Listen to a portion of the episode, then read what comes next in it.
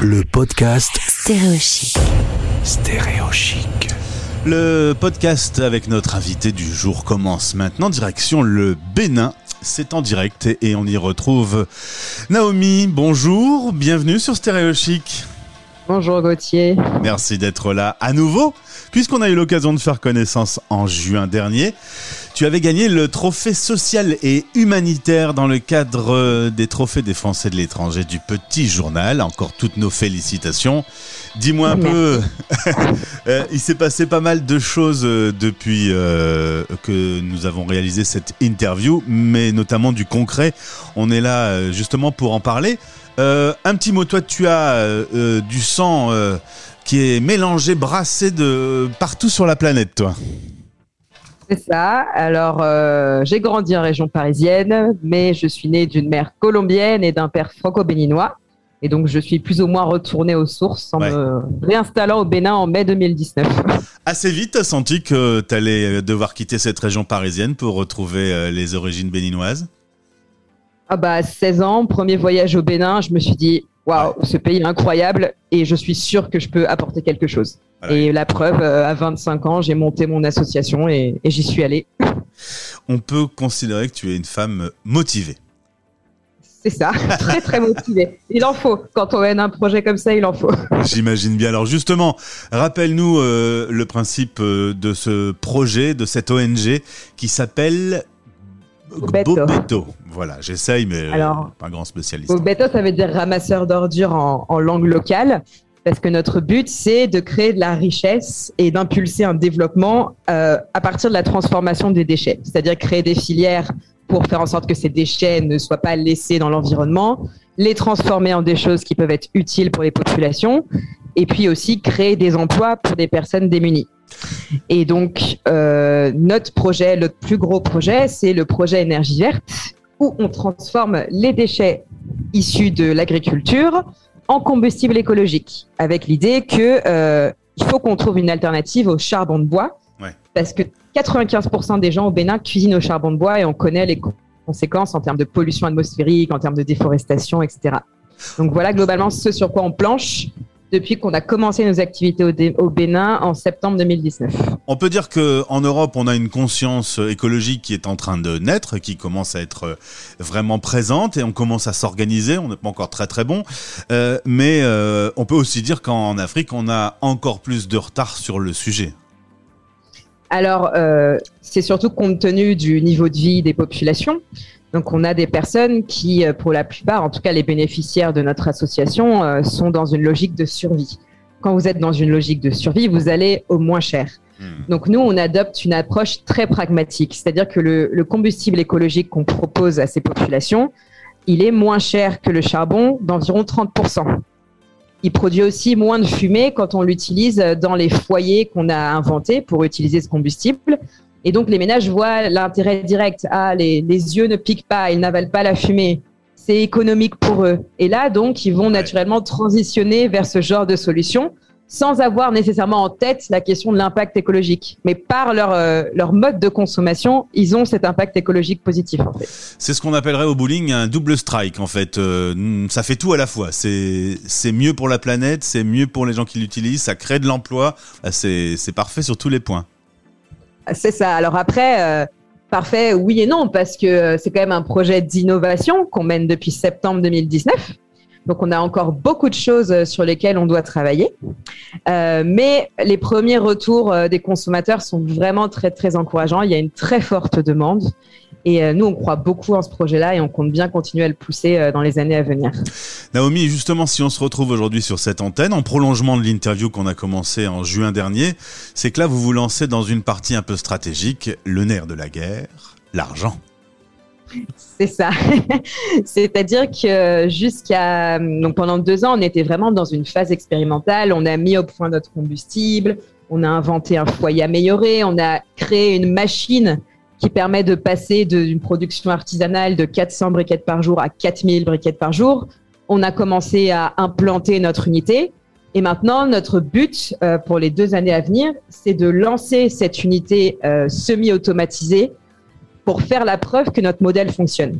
Parce que si on fait la preuve de notre modèle que notre modèle fonctionne, ensuite, on pourra attirer des soutiens peut-être des autorités ou de bailleurs pour vraiment installer une unité pérenne qui va produire un combustible à plus grande échelle et peut-être vraiment arriver à concurrencer le charbon de bois.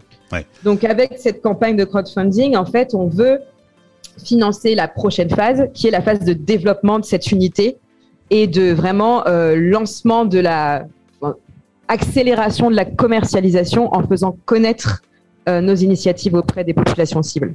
Tu es arrivé en 2019 au Bénin, nous voilà maintenant aux portes de 2022. Quelles a été les plus grosses embûches que tu as pu rencontrer dans le développement de ton projet? Alors, euh, comme je disais, c'est un projet euh, qui est extrêmement expérimental. On a inventé la plupart des choses qu'on a mises en place. Et donc, on doit travailler en fait avec des prestataires locaux qui doivent être fortement encadrés pour arriver, par exemple, si on leur donne le plan d'une machine, à sortir cette machine. Et donc, ça a été euh, très compliqué, mais, mais on y est arrivé. On a mis en place un séchoir solaire, une machine, nos outils de production. Et c'était le, le plus dur, mais du coup, on prouve qu'on peut faire du low-tech en Afrique de qualité euh, en amenant des, équipes franco-béninoises à travailler ensemble en fait. Est-ce que justement le prix euh, du trophée des Français de l'étranger euh, a donné un coup de lumière? Ça, a accéléré ton projet?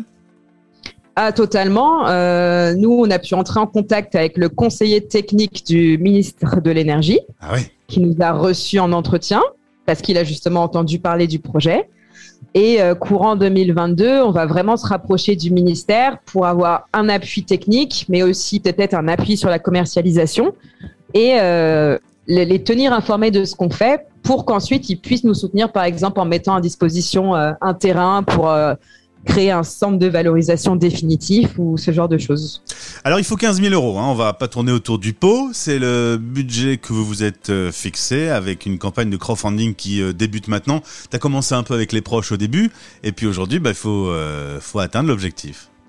C'est ça, alors avec nos proches on a réussi à lever 10% de cet objectif. Et donc maintenant, il faut continuer parce que on ne pourra pas faire tous les investissements dont on a besoin pour justement faire tourner notre unité euh, de manière euh, semi-automatisée si on n'a pas ces 15 000 euros. Alors nous, on n'est pas resté inactif de notre côté. Hein. On a déjà levé euh, pas mal de subventions. On a levé là, on a presque sécurisé plus de 40 000 euros. Et donc ces, ces 15 000 euros sont vraiment le complément qui nous manque, en plus des ventes prévisionnelles de nos produits en 2022, pour vraiment pouvoir tourner à l'aise sur l'année prochaine.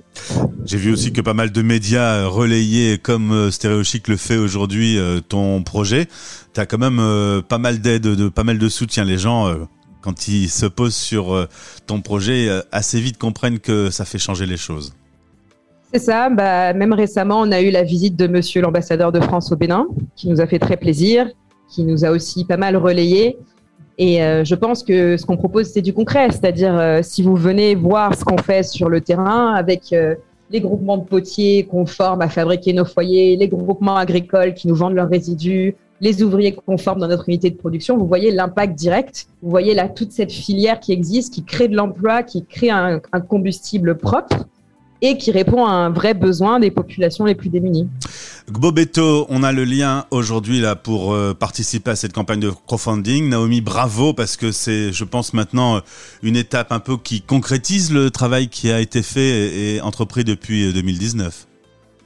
Tout à fait, c'est-à-dire euh, là, on entre dans une phase où on, avec, si on a ce, soutien financier, on va pouvoir commencer à voler de nos propres ailes, puisque l'idée, évidemment, c'est pas de dépendre des soutiens financiers extérieurs euh, pour toujours.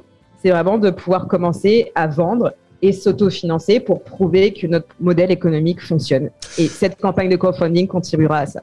Petite question plus personnelle pour euh, les fêtes de fin d'année. Tu restes au Bénin? Alors non, je rentre en France parce que sinon ça aurait fait ma troisième fête euh, en dehors du pays et ça me manquait un peu quand même. D'accord. Donc tu as, tu vas revenir dans le froid pour euh, pour Noël. C'est ça. Je vais prendre sur moi, bien me couvrir, mais je suis contente de retrouver la famille et les amis quand même. Juste une petite question pour ma curiosité euh, personnelle. Comment se fête Noël au Bénin? Alors c'est pas très fêté parce que euh, les gens vont surtout à la messe et puis on reste un pays de culture vaudou. Donc c'est surtout les, fêtes vaudou début janvier qui sont un grand événement. pour ce qui est de Noël, c'est oui, c'est une petite messe, mais il n'y a pas de dîner familial, il n'y a pas de ce genre de choses. Il n'y a pas de déco. Non, pas tellement. Peut-être dans les, institutions, à la banque. Voilà, vous avez le sympa en plastique à la banque, mais ça s'arrête là. Ce qui n'est pas très d'ailleurs écologique au passage. Voilà. Bon, c'est réutilisable, donc euh, ça va.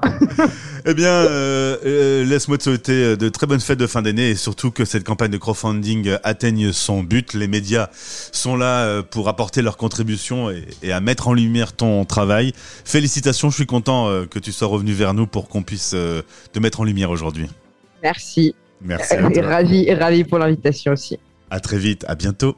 Stéréochic. Stéréochic. Stéréochic, le média qui aide les 3 millions de Français expatriés au quotidien.